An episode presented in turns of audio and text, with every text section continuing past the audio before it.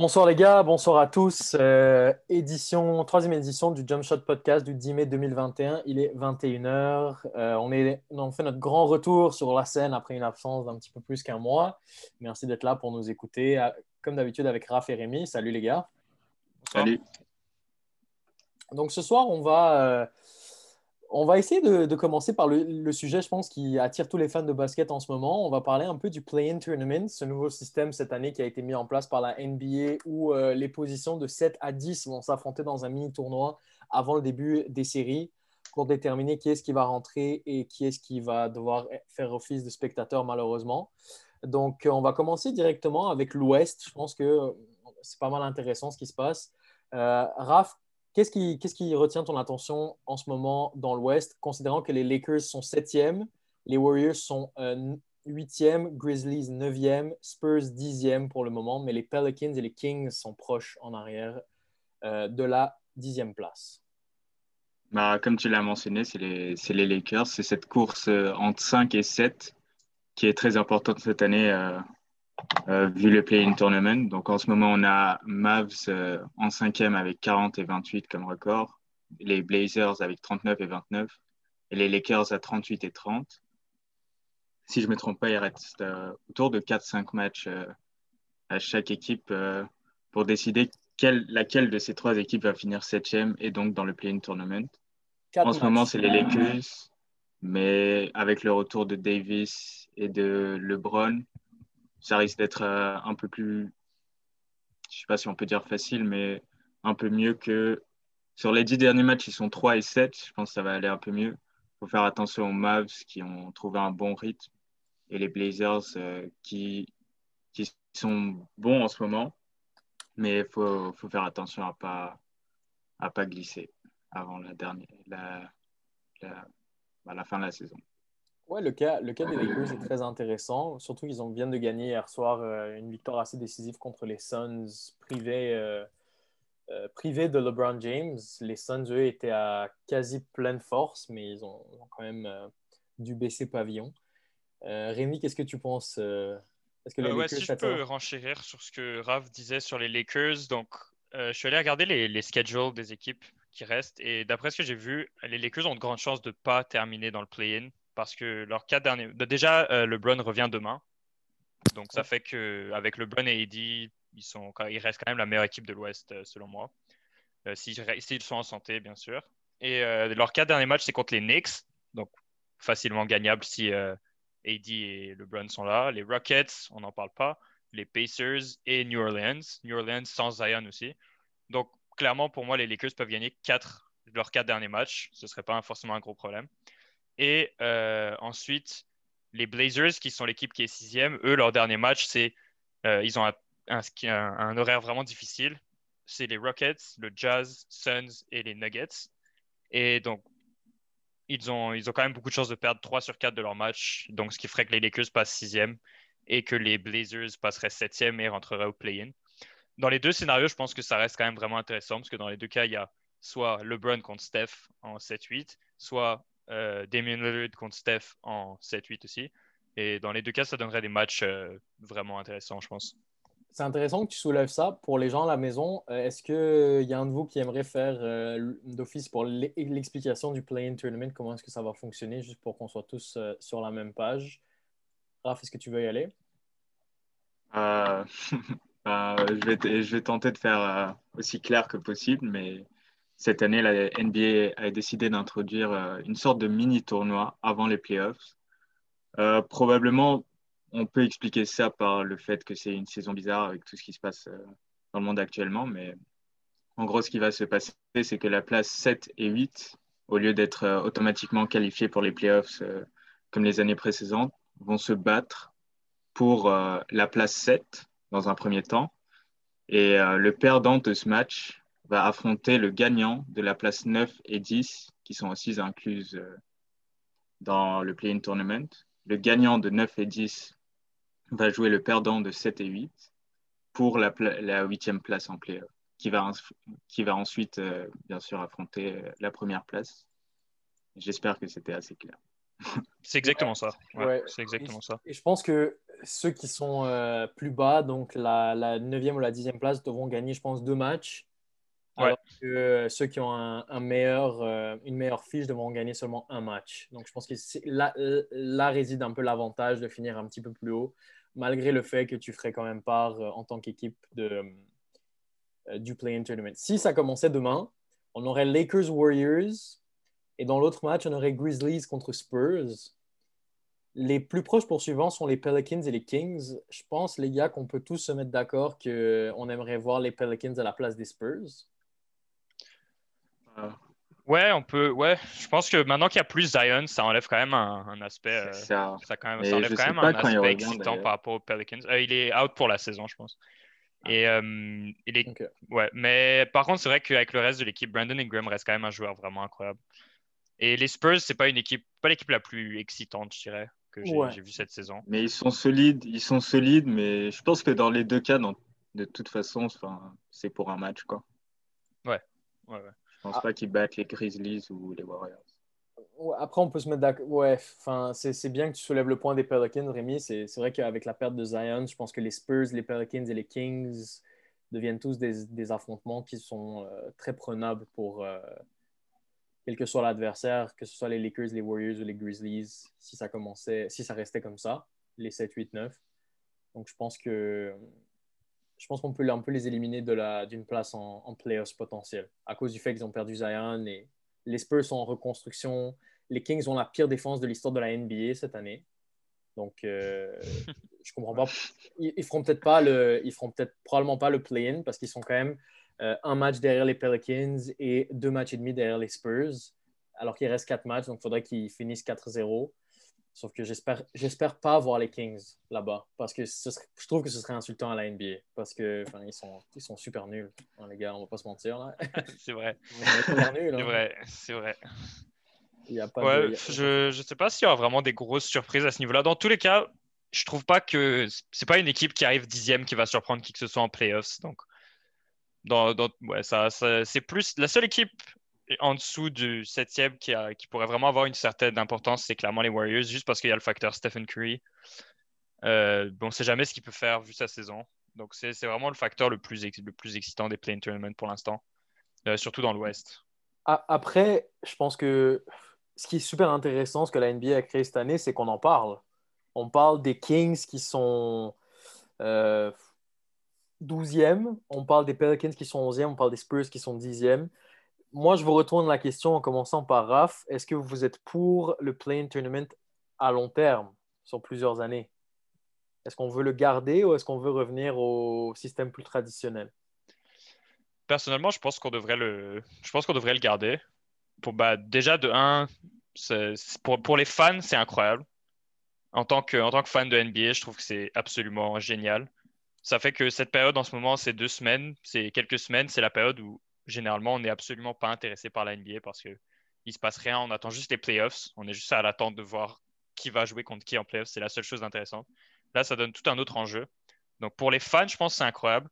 Après, certains joueurs amènent l'argument que euh, pour une équipe, euh, d'ailleurs, je vais voir ce que vous en pensez, mais il y a des joueurs qui disent que c'est pas normal que euh, le destin d'une équipe se décide en un match à la fin de la saison si en, gros une équipe a joué fort toute la saison et là il se retrouve septième et en un match il se, retrouve en dehors des playoffs. Il y a certains joueurs qui se plaignent de ça. Personnellement, je ne trouve pas que c'est un gros problème parce que les septième ou huitième équipes de toute façon elles font jamais grand bruit en playoffs donc bref c'est pas quelque chose qui me. Bah ils avaient qu'à, euh, je suis désolé mais ils avaient qu'à jouer mieux pour pas être là. Ouais, est-ce que, c'est ça, ce que je veux dire? C'est que c'est enfin on a entendu Lucas se plaindre de ça, je pense. Et comme par hasard, LeBron, quand ils sont tombés en septième place, a commencé à dire que la personne qui a inventé le play-in tournament à la NBA devrait être envoyée immédiatement. Mais au, final, on joue pour qui? On joue pour nous à la maison, pour les partisans à travers le monde. Et sinon, on va être devant la télévision en train de regarder euh, les Grizzlies à 34 et 33 et les Spurs à 32 et 35 je pense que ça va vraiment faire un. Ben, on parlera de l'Est ensuite, qui c'est un peu moins proche comme course, mais euh, pense que ça rend, ça rend les choses intéressantes. Je ne sais pas pour vous, mais moi je trouve que c'est une bonne idée aussi. Je suis d'accord avec Rémi. euh, je pense qu'on a un manque d'excitation en ce moment. Souvent, c'est les, les, premiers six. Cette année, c'est bizarre, mais c'est bien parce que ça, on change un peu la donne. Et euh, finalement, les Lakers qui sont champions en titre sont septièmes. Ça va être difficile. On ne sait pas ce qui les attend. S'ils vont revenir. Je pense que ça crée euh, un peu une narration qui est très intéressante. Raph, qu'est-ce que tu en penses, toi? Bah, vous avez très bien soulevé tous les points. C'est qu'on n'entend jamais, jamais une équipe qui est première, deuxième ou troisième dire euh, oh, le play-in tournament, quelle mauvaise idée. C'est toujours les équipes qui sont en défaveur du play-in tournament qui vont dire que c'est pas une bonne idée. Euh, LeBron, euh, je ne veux, pas le critiquer non plus, mais LeBron en mars, quand les Lakers ça va, ça va très bien et qu'ils sont top 3, il dit que oh, le play-in tournament, quelle bonne idée pour les, pour les Grizzlies et pour les Blazers euh, d'avoir un play-in tournament et leur donner une chance de faire les playoffs.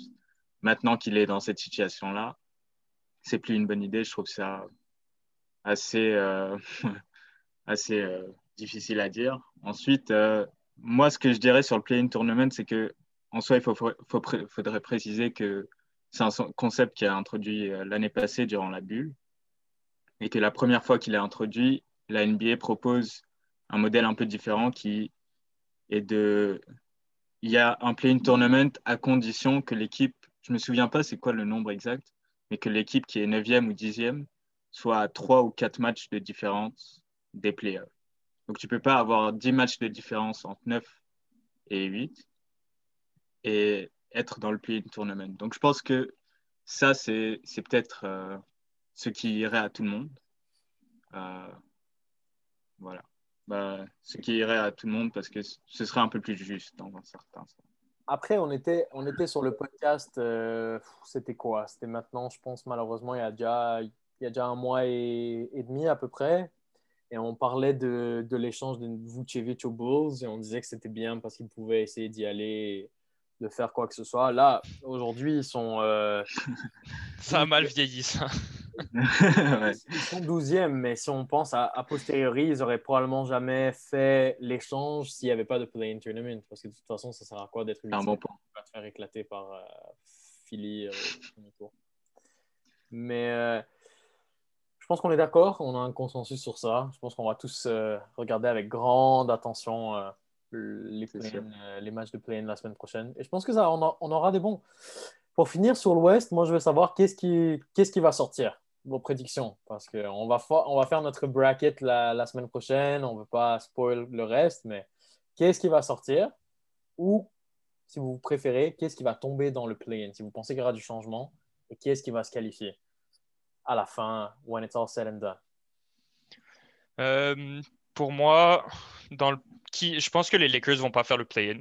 Je pense que les Lakers vont réussir à monter à, sixième, à la sixième place et que les Blazers vont aller en play-in tournament. Euh, je pense que entre Blazers Warriors, ça va être un super match. Et je vois bien les. Hmm. Je, pense que les Blazers vont gagner quand même. Je pense que les Blazers vont gagner. Ils ont une meilleure équipe en général. On a beau, on a beau les critiquer, mais ils ont une meilleure équipe en général. Le, les Warriors ont une chance de gagner, bien sûr, si Steph met 50 points comme à son habitude, mais ça reste quand même. Ça, restera un super match par contre. Mais je pense que j'ai les Blazers pour euh, gagner cette série. Euh, euh, ouais, c'est ça, les Blazers. Ensuite, entre Grizzlies Spurs, euh, je dirais les Grizzlies quand même. Je trouve qu'ils ont une meilleure équipe. Ils ont des joueurs qui ont été assez. qui ont eu une bonne impact sur le terrain, comme JV et John Morant. aussi, ils ont Jaren Jackson qui est revenu récemment. ils ont ils ont une, quand même assez bonne équipe, jeune, dynamique. ils sont assez intéressants à voir. Je pense que les Grizzlies passeraient au-dessus des Spurs. pour, ensuite, si, si, eux ils passent, ils joueraient contre, dans ce cas-là, les Warriors. Ok, et là, dans ce cas-là, je pense que les Warriors gagneraient ce match-là et les Warriors finiraient en huitième. Donc, pour, résumer, pour moi, ce serait euh, les Blazers Warriors en 7 et 8 à la sortie du play-in. Raph? Euh, Je pense que Rémi a la, question, a la réponse la plus raisonnable. Je pense que moi, le seul petit truc que je changerais peut-être, en fait, je pense que j'irais plus euh, du côté de Rémi, mais je pense qu'il y, y, a un peu de de venin entre euh, les Grizzlies et les Blazers. Et je pense pas qu'il faut. faut pas oublier que c'est sur un match, un play-in tournament. Et que vraiment, tout ce qui peut. Tout il y a tout qui peut se passer. Et je pense qu'il y a des chances que les Grizzlies prennent la place des Blazers ou des Warriors euh, en playoffs et qui arrivent à arracher une huitième place. Donc tu penses que, tu penses que en, gros, dans ce cas-là, ça voudrait dire que euh, les Blazers perdent contre les Warriors le premier match et ensuite euh, les Grizzlies battent les Blazers. Genre, un truc du genre, ou le, contraire, ou Warriors qui perdent contre Blazers et qui perdent contre Memphis. Ok. Mm. Moi, moi je, vais, je vais aller à, contre-courant. Je veux dire que les Lakers vont faire le play-in tournament pour la simple et bonne raison qu'ils veulent affronter euh, Phoenix au premier tour. Hmm. Donc, peut-être qu'ils vont. LeBron dit que non. On le connaît pas personnellement, mais j'ai comme l'impression que. Je pense qu'ils vont peut-être pas essayer de rester là, mais ils vont être corrects avec la possibilité de perdre et de rester là parce que moi, je pense qu'ils battent les Warriors dans le match 7 contre 8. Si tout reste identique, Warriors, Grizzlies et Spurs, ils vont battre euh, sans grand souci les Warriors. Les Warriors battront ensuite les Grizzlies, à mon avis. Et il y, aura, il y aura, pour moi, personnellement, dans l'Ouest, le bracket le plus intéressant à ce moment-là. Parce que tu aurais numéro 1, Utah, si ça reste comme ça, contre numéro 8, les Warriors. Là, on aurait un peu la possibilité. Bon, je pense, je pense que ce serait. ce serait, ce serait, on le pense comme série, mais on en parlera la semaine prochaine pour le bracket si ça va être ça. Sauf que si on est un peu rationnel, on, peut voir pourquoi Utah aurait certains problèmes. Et on aurait euh, Lakers, Phoenix, qui alors serait totalement euh, totalement, je pense, la possibilité d'avoir un vrai upset. Donc, à mon, avis, ça ne va pas changer. À mon avis, ça va rester identique. Euh, la seule exception, peut-être entre les Spurs et les Pelicans. Je pense que les Kings sont éliminés. Peut-être que ça changera entre les Spurs et les Pelicans, mais ça, ça, va, ça va dépendre vraiment de la suite des choses. Surtout que je pense que les Spurs ont un calendrier très corsé. Euh, je pense que c'est toi qui le disais à la fin de la saison. Euh, les Kings? Les, les, Spurs. Les Spurs, les Spurs, leur dernier match, c'est Bucks, Nets, Knicks, et ensuite, ils ont deux matchs euh, contre les Suns, mais c'est des matchs qui ont été, euh, c'est des matchs qui ont été reportés pendant la saison à cause euh, du Covid. Donc, on ne sait pas encore la date. Mais c'est possible qu'il y ait un de ces deux matchs qui n'arrive pas. Ça ne m'étonnerait pas. Mais ouais, c'est un schedule ouais, très dur. difficile. très dur. Et New Orleans, au, et New Orleans, ils ont Grizzlies, Mavericks, Warriors et Lakers. Mais je pense qu'actuellement même, il y a le match Grizzlies-New Orleans. Oui, et les Grizzlies sont en train de gagner 71-59 à la demi. Ok, bon, déjà, ça leur donne un. Donc, ce soir, quand vous écouterez le podcast ou demain matin, vous aurez le résultat final et peut-être qu'on aura tort et les, les Pelicans auront perdu lamentablement. Mais euh, pour le moment, ils sont en train de perdre par 12 points. Ça ne regarde pas très bien pour eux euh, pour le moment. Est-ce que ça fait le tour de l'Ouest? Sur, euh, Ouais, j'aimerais juste dire un dernier truc sur l'Ouest. Ouais, bien sûr. C'est que mais c'est vraiment intéressant l'Ouest parce que toutes les équipes, il y a plein d'équipes qui sont à une ou deux victoires. Par exemple, les Clippers sont à une victoire de différence des Nuggets. Et euh, en gros, dépendamment de cette place, dépendamment de où les Lakers atterrirent, il y en a une des deux qui va se prendre des Lakers en first round. Possiblement. Et je pense... du, coup, du coup, ils sont, à, ils sont à deux matchs parce que c'est 0.5 par match. Oui, oui, oui, ok. c'est ça, deux matchs. Et euh, en fait, pardon, pardon, c'est entre les Clippers et les Suns. Parce que les Lakers sont septièmes, donc là, pour l'instant, ils affronteraient les Suns après le play-in. Mais si ça se trouve, là, pour l'instant, les Clippers, c'est ceux qui s'en sortent le mieux. Parce que pour l'instant, ils affrontent les Blazers, qui sont clairement, pour moi, l'équipe que tu as envie de face euh, en playoffs pour l'instant dans, l'Ouest. Et ensuite, tu as l'autre équipe, euh, c'est les Clippers. Donc, je pense que ouais, tu fais vraiment un bon argument par rapport euh, au fait que les Lakers, peut-être qu'ils visent à rester dans le play-in parce que c'est vrai que les Clippers en first round, ça leur ferait un peu mal, je pense. Je pense que... Rendu là, rendu là tu as un match. Un match. Si tu bats, si tu bats les Warriors 7-8, tu vas, faire, tu vas faire les séries, donc tu vas être correct. Tu dois compter sur le fait que tu, tu vas battre les Warriors. C'est raisonnable de dire que l'équipe des Warriors est inférieure à l'équipe des Lakers, au moins sur papier. Oui. Après, Steph Curry peut tout changer, on, le sait. C'est ça, c'est ça le facteur. Euh, Mais après, on a vu hier soir. ils n'avaient pas LeBron, ils n'ont pas Dennis Schroeder, ils n'avaient pas Kyle Kuzma et ils ont gagné très bien. très, très, euh, facilement. et puis même s'ils perdaient un match contre les Warriors, ils pourraient toujours se rattraper et gagner contre Grizzlies et Spurs. Et à ce moment-là, ils affronteraient Utah en first round. Ah, les pauvres. Ah, ce serait magnifique. Ah, ce serait magnifique. Avec euh. tout ce qui s'est passé pendant la saison, ce serait magnifique. Après, Ce... ouais ce serait aussi ce serait difficile parce que je pense que Utah, ils ont quand même pas mal de partisans dans les, dans les gradins là. Je pense qu'ils sont assez. Euh, Salt Lake City, c'est pas très. Euh, c'est pas très limité, pas beaucoup de restrictions. Donc je pense que ce serait difficile de jouer là-bas. Après, bon, si les, Lakers, c'est les Lakers, ils ont beaucoup d'expérience, donc ça ne changera pas grand-chose au final. Et euh, si je peux me permettre, avant qu'on passe à l'Est, est-ce que, pour moi, parce que c'était une grosse question en, en commençant le podcast, parce que là, on parle comme si les Lakers allaient, allaient rouler sur tout le monde, mais si je suis les Suns, les Clippers, les Jazz ou les Nuggets, est-ce que justement je ne veux pas rencontrer les Lakers Parce que dans tous les cas, si, si je dois gagner cette conférence de l'Ouest, c'est sûr qu'à un moment, je vais devoir, je vais devoir passer par les Lakers. Est-ce que si, quitte à passer contre les Lakers, est-ce que je ne veux pas justement les rencontrer dès le premier round, quand ils sont pas très chauds, quand LeBron vient de revenir, Davis n'est pas encore à 100%. Est-ce que c'est pas là que je veux les rencontrer? C'est intéressant, Rémi. C'est une bonne question. Euh, hmm. Ouais, c'est vraiment une bonne question. Je, je, pense que je suis d'accord avec toi et que je préférais les prendre au début, quand LeBron est encore en train de se remettre en forme. Bon, Eddie, il est déjà de retour en forme. Aussi, Schroeder va être encore en train de, de se condition. Ça, je préfère les mm. affronter au début plutôt que à la fin, quand ils ont déjà euh, gagné deux rounds, ils sont déjà chauds, ils ont déjà, euh, ils sont déjà en train d'avoir leur chemistry et tout ça. Non, je suis d'accord avec toi. Je pense que je préférais les affronter au début plutôt qu'à la fin. Ouais, je pense aussi. Moi, ça dépend euh, de qui je suis. Si je suis les Suns, je veux pas les affronter, point. Premier, deuxième, troisième, je veux pas.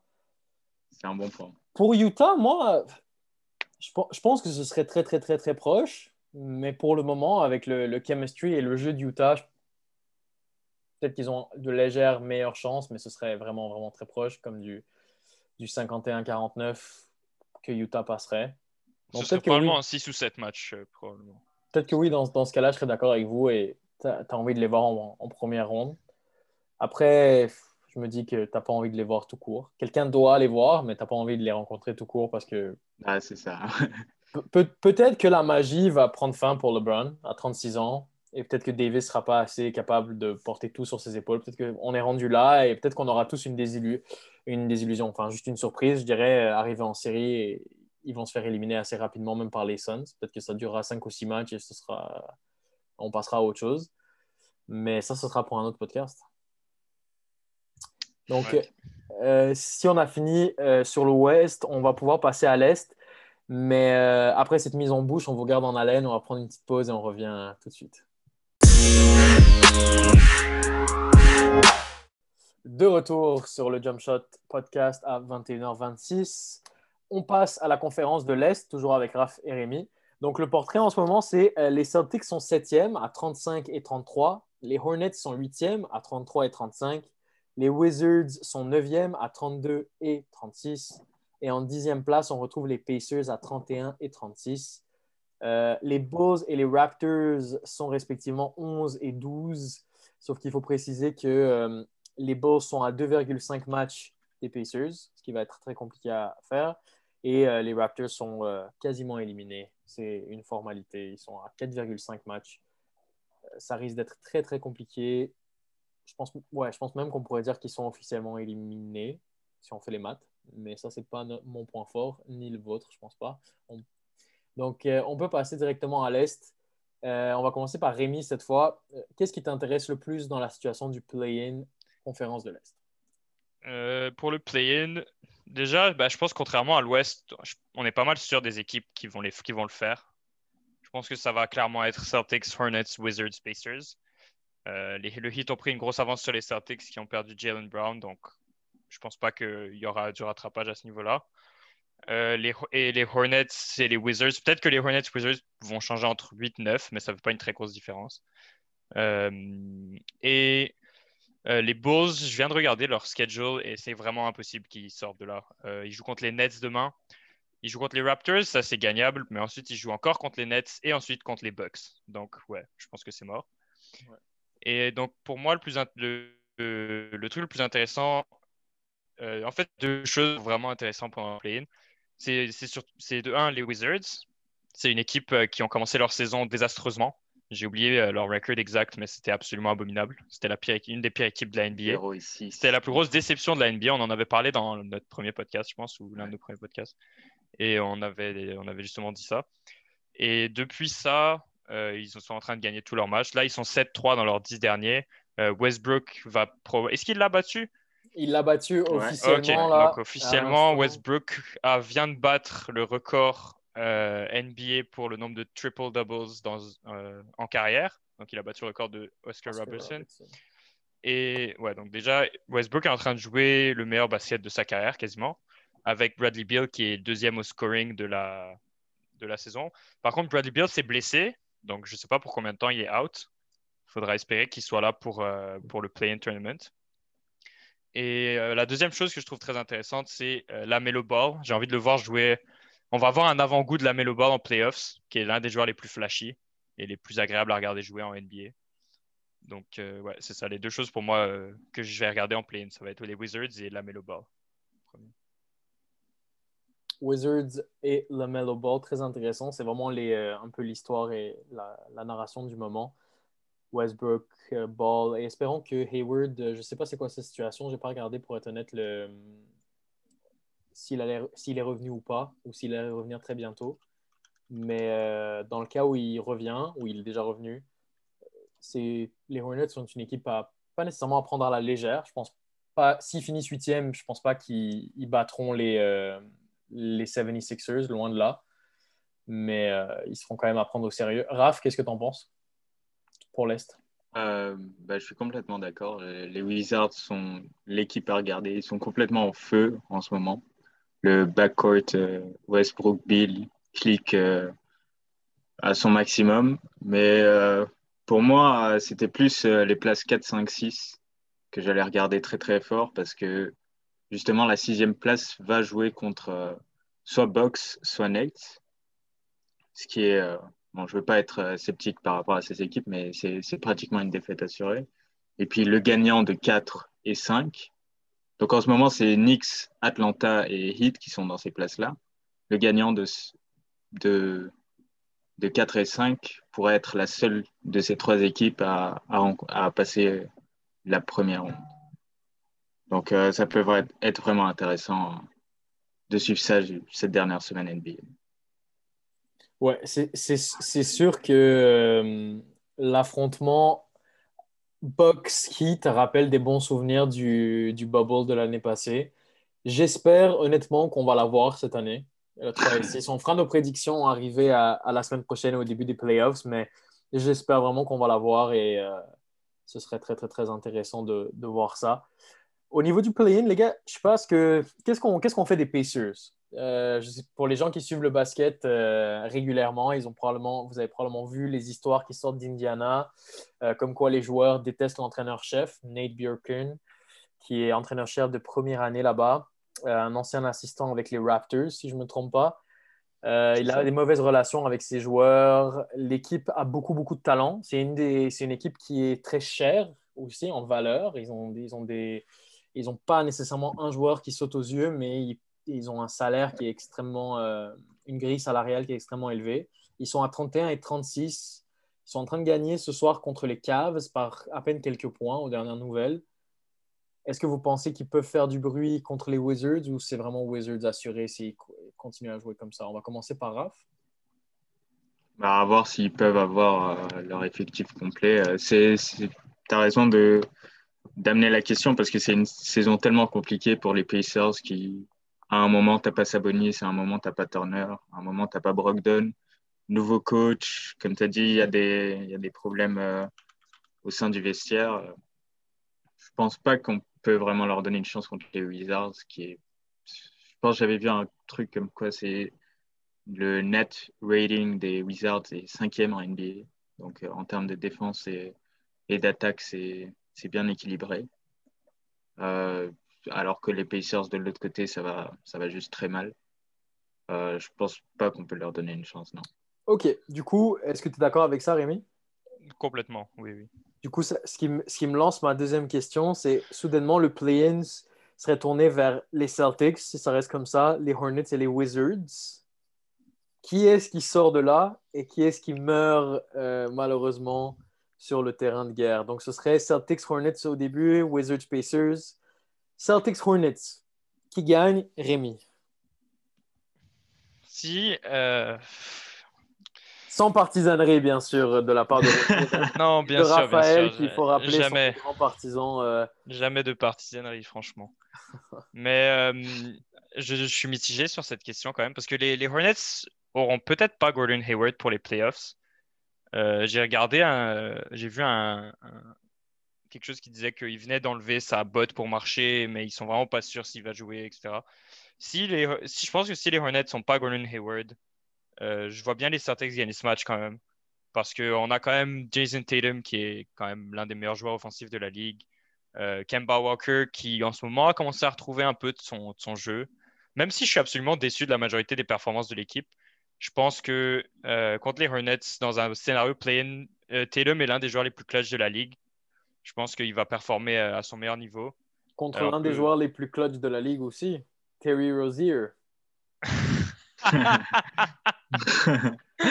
c'est vrai, en... oui, non, c'est vrai. En plus, il est, vous riez, hein, mais il non, est non, c'est vrai, c'est vrai. top 5, je pense, cette année en ouais, shots avec euh, Damien Lillard et euh, je ne sais plus qui est dans cette catégorie-là. Donc, toi, tu choisirais les Celtics. Je pense que les Celtics euh, partiraient de, du play-in, mais je doute qu'ils iraient plus loin que ça.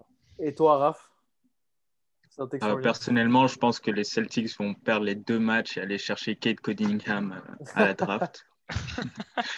plus sérieusement. On a, dit trêve de partisanerie. Hein. plus sérieusement, je pense que ouais, je pense qu'ils se débarrassent des Hornets. Euh, et puis ils vont garder cette septième place qui n'est pas non plus quelque chose euh, à envier. Tu, peux, tu, tu penses que les Celtics perdent contre les Hornets? Pour pas qu'on soit toujours d'accord, les gars, euh, non, non, du coup, les deux, vous êtes positionnés sur une victoire Celtics sur les Hornets. Moi, je vais aller à contre-courant. Je veux dire que les Celtics ont échappé le match contre les Hornets. Je pense que les Hornets, propulsés par euh, Devante Graham, LaMelo Ball et euh, le seul et unique. Ça va dépendre si Miles Bridges va revenir aussi. Donc, je vais tempérer un peu, mais je vais nuancer mes propres propos. Dans le cas où Bridges revient et euh, Hayward serait peut-être. Moi, je dirais même sans Hayward, je pense qu'ils battent les Celtics mais il faut qu'il y ait Bridges minimalement, qui d'ailleurs jouait extrêmement bien avant qu'il sorte avec les, protocoles Covid, malheureusement. Euh, je choisirais les Hornets par-dessus les Celtics, euh, propulsés aussi par le jeu incroyable des euh, GOAT au centre, Cody Zeller et Bismack Biombo. Non, trêve de plaisanterie, je pense que je pense qu'ils gagneraient un match très très très serré.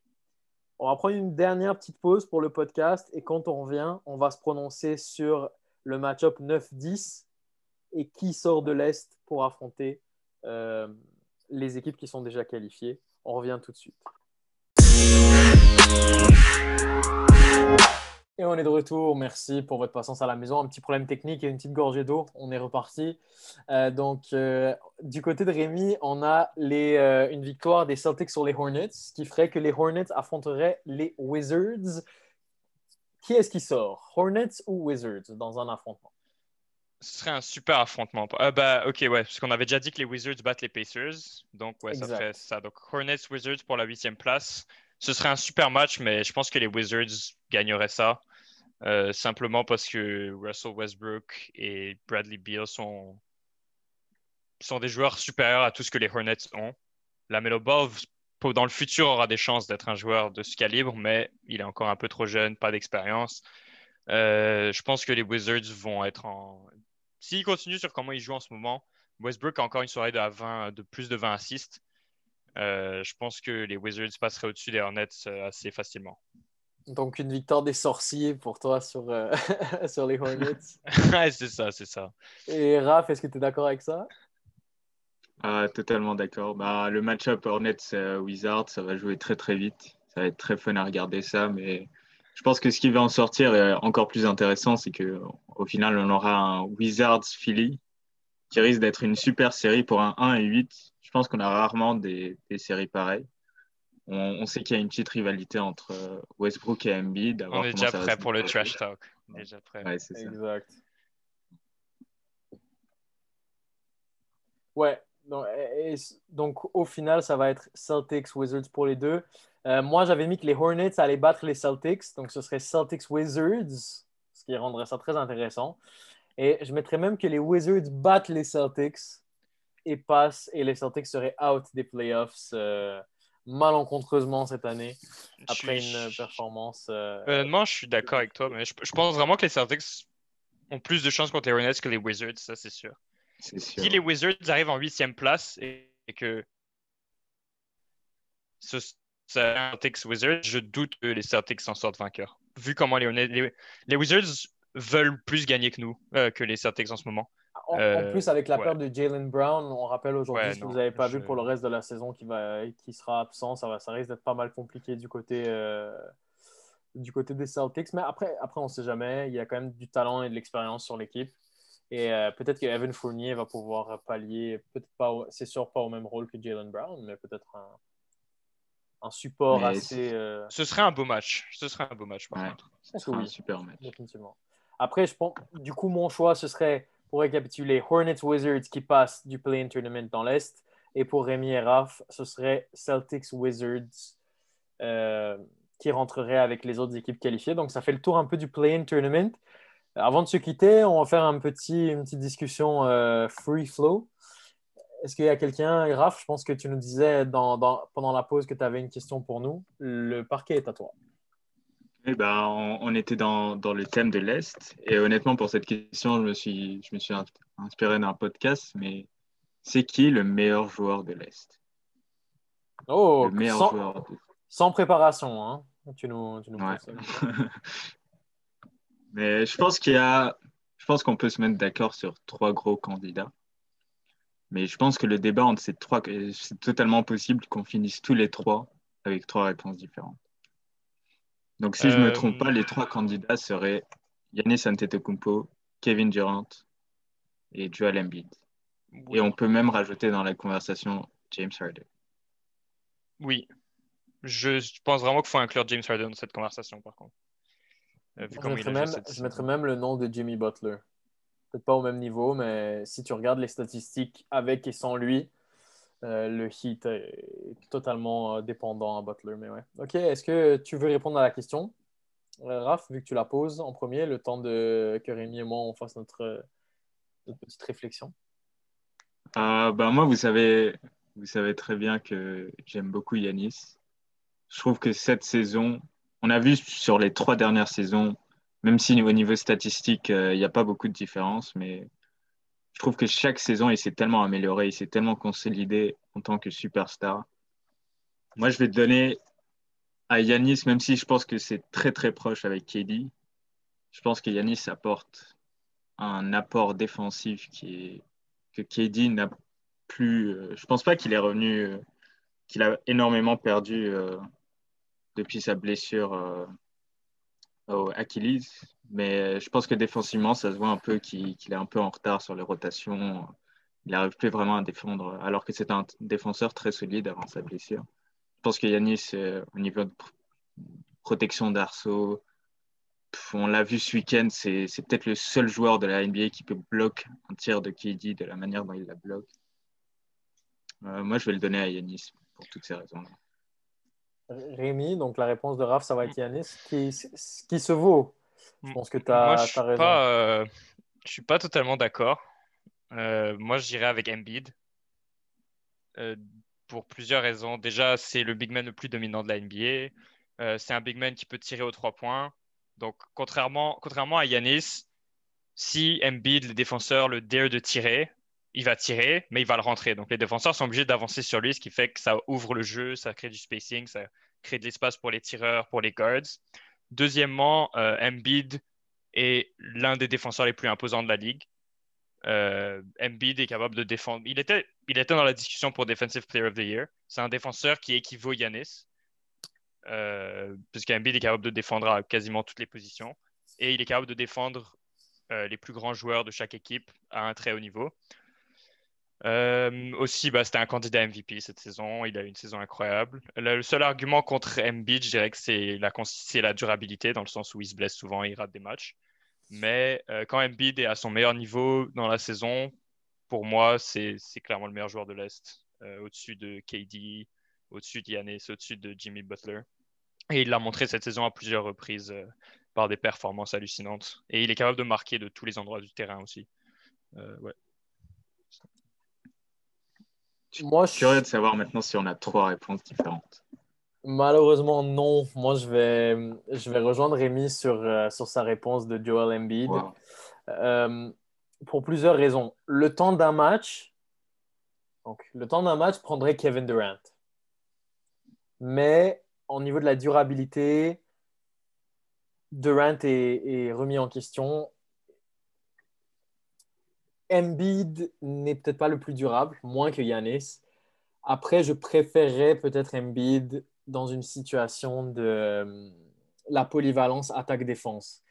Yanis est certainement euh, très, très, très puissant en attaque et en défense, on l'a déjà vu plusieurs fois, mais le problème, on a vu quand les défenses forment un mur contre lui dans les séries, il a beaucoup de mal à s'en sortir. On verra, on a vu que cette année, il a développé plus un tir à trois points ce sera intéressant de suivre ça durant les séries pour voir si est-ce que les équipes vont vraiment le, provoquer pour qu'il tire seulement aux trois points? Est-ce qu'il va le faire? Est-ce que ce sera plus efficace?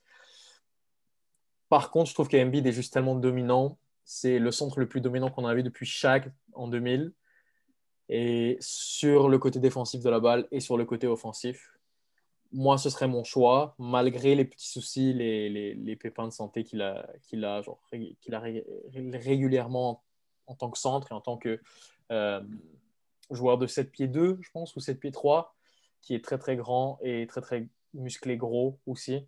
Donc je prendrais Embiid, mais pour le temps d'un match, je vais préciser que moi ce serait KD. donc je fais un peu okay. Euh, à double tranchant. Bon, on peut relancer la question. Ok, Game 7 d'une série. Quel joueur tu veux dans ton équipe dans la conférence Ouest? Alors on va commencer par Raph. Kevin Durant. Bah, c'est celui avec. Euh, c'est important, ce que tu dis parce qu'au final, euh, sur comment on juge ces joueurs, quand on parle de superstars, on va toujours juger ces joueurs-là par rapport à ce qu'ils font en playoffs. Au final, euh, ce qui se passe en saison régulière, ça compte. tu peux gagner des MVP autant que tu veux, mais en gagnant des MVP, il y a des attentes qui viennent. Donc là, on a vu que Embiid et Yanis en playoffs, ça marche pas très bien. Les playoffs de Yanis, l'année passée, euh, il arrive blessé, il se blesse durant la série. Euh, moi, personnellement, je trouve que c'est injuste comment, comment euh, on a parlé de lui après cette série, mais c'est sûr que c'est quelqu'un qui a été en conférence de finale une fois, mais qui a deux MVP. Il y a des choses à remettre en question. Il y a le mur dont, dont vous parlez que tout le monde utilise maintenant face à Yanis. Je pense que c'est peut-être l'année où on va le voir passer un cap, mais c'est sûr qu'en Game 7 d'une série en playoff, tu dois prendre le gars qui a deux titres, trois finales, euh, qui, qui, a, qui est peut-être un des joueurs les plus clutch en NBA en ce moment. De Finals MVP. De Finals MVP, effectivement. Donc, euh, sur une question de Game 7, euh, c'est sûr qu'on prend lui, mais je pense qu'il y a beaucoup plus de choses qui viennent, euh, qui viennent qu'on doit prendre en compte quand on parle de meilleurs joueurs. Quatre finals, hein, je pense. Parce que si on met celui aussi à Oklahoma City, qu'il a eu contre le Heat en 2012, je pense. Ouais, ouais, c'est ça. C'est ça, 2012. Ça n'a pas duré euh, très longtemps. Il fait que deux avec euh, Golden State, si je ne me trompe pas. Il en, fait, il en fait trois avec Golden State, avec celle des Raptors où il se blesse. Ah oui. Mais celle-là, on ne peut pas trop la compter contre son record parce qu'il a joué quelques minutes et après il s'est reblessé. Game 7, je peux prendre pareil. Ma, tout ce que tu as dit, je pense que tu soulèves des points qui sont excellents. Euh, la pureté du jeu de Durant en attaque est inégalée par. J'ai jamais vu jouer les, les, les plus grands scoreurs de l'époque, des années donc près 2010. J'ai pas honnêtement vu beaucoup jouer Kobe Bryant non plus juste vers la fin de sa carrière. Par contre, j'ai vu jouer Kevin Durant beaucoup depuis 9 ans maintenant et c'est sûr qu'en en attaque et en termes de pure qualité offensive, euh, dans les moments qui sont très importants, je me rappelle encore des, euh, deux coups de couteau au cœur des partisans des Cavs en 2017 et en 2018 à deux moments distincts. C'était probablement les tirs les plus marquants des, des finales d'NBA récemment. Donc, Game 7, j'ai besoin de gagner les, finales. Je vais prendre Kevin Durant. À, contre-coeur, bien sûr, parce que bon, il nous a fait si mal plusieurs fois en tant que partisan. Je, suis d'accord avec vous, moi aussi. KD, c'est clairement le, le, joueur le plus létal dans un match. Comme, dans ce genre de match, avoir KD dans son équipe, c'est un grand avantage. C'est sûr. Mais j'ai pas de points plus à ramener. Vous avez déjà pas mal tout fait, fait le tour, je pense. Merci les gars. On peut finir sur, sur ceci. Euh, on est content d'être de retour euh, pour tous les gens à la maison après une absence. On est désolé, malheureusement, les, engagements universitaires et, professionnels nous ont, empêchés de, vous parler de basket. Par contre, avec le début des playoffs, on, on espère être là pour vous et euh, pour qu'on puisse parler de basket tous ensemble. Et suivez bien, la semaine prochaine, on sort nos brackets et nos prédictions. On va tous se mouiller avec nos prédictions et on va voir qui est-ce qui va avoir raison au final. Donc, de la part de Rémi et Raph, je vous souhaite une bonne soirée et à la prochaine.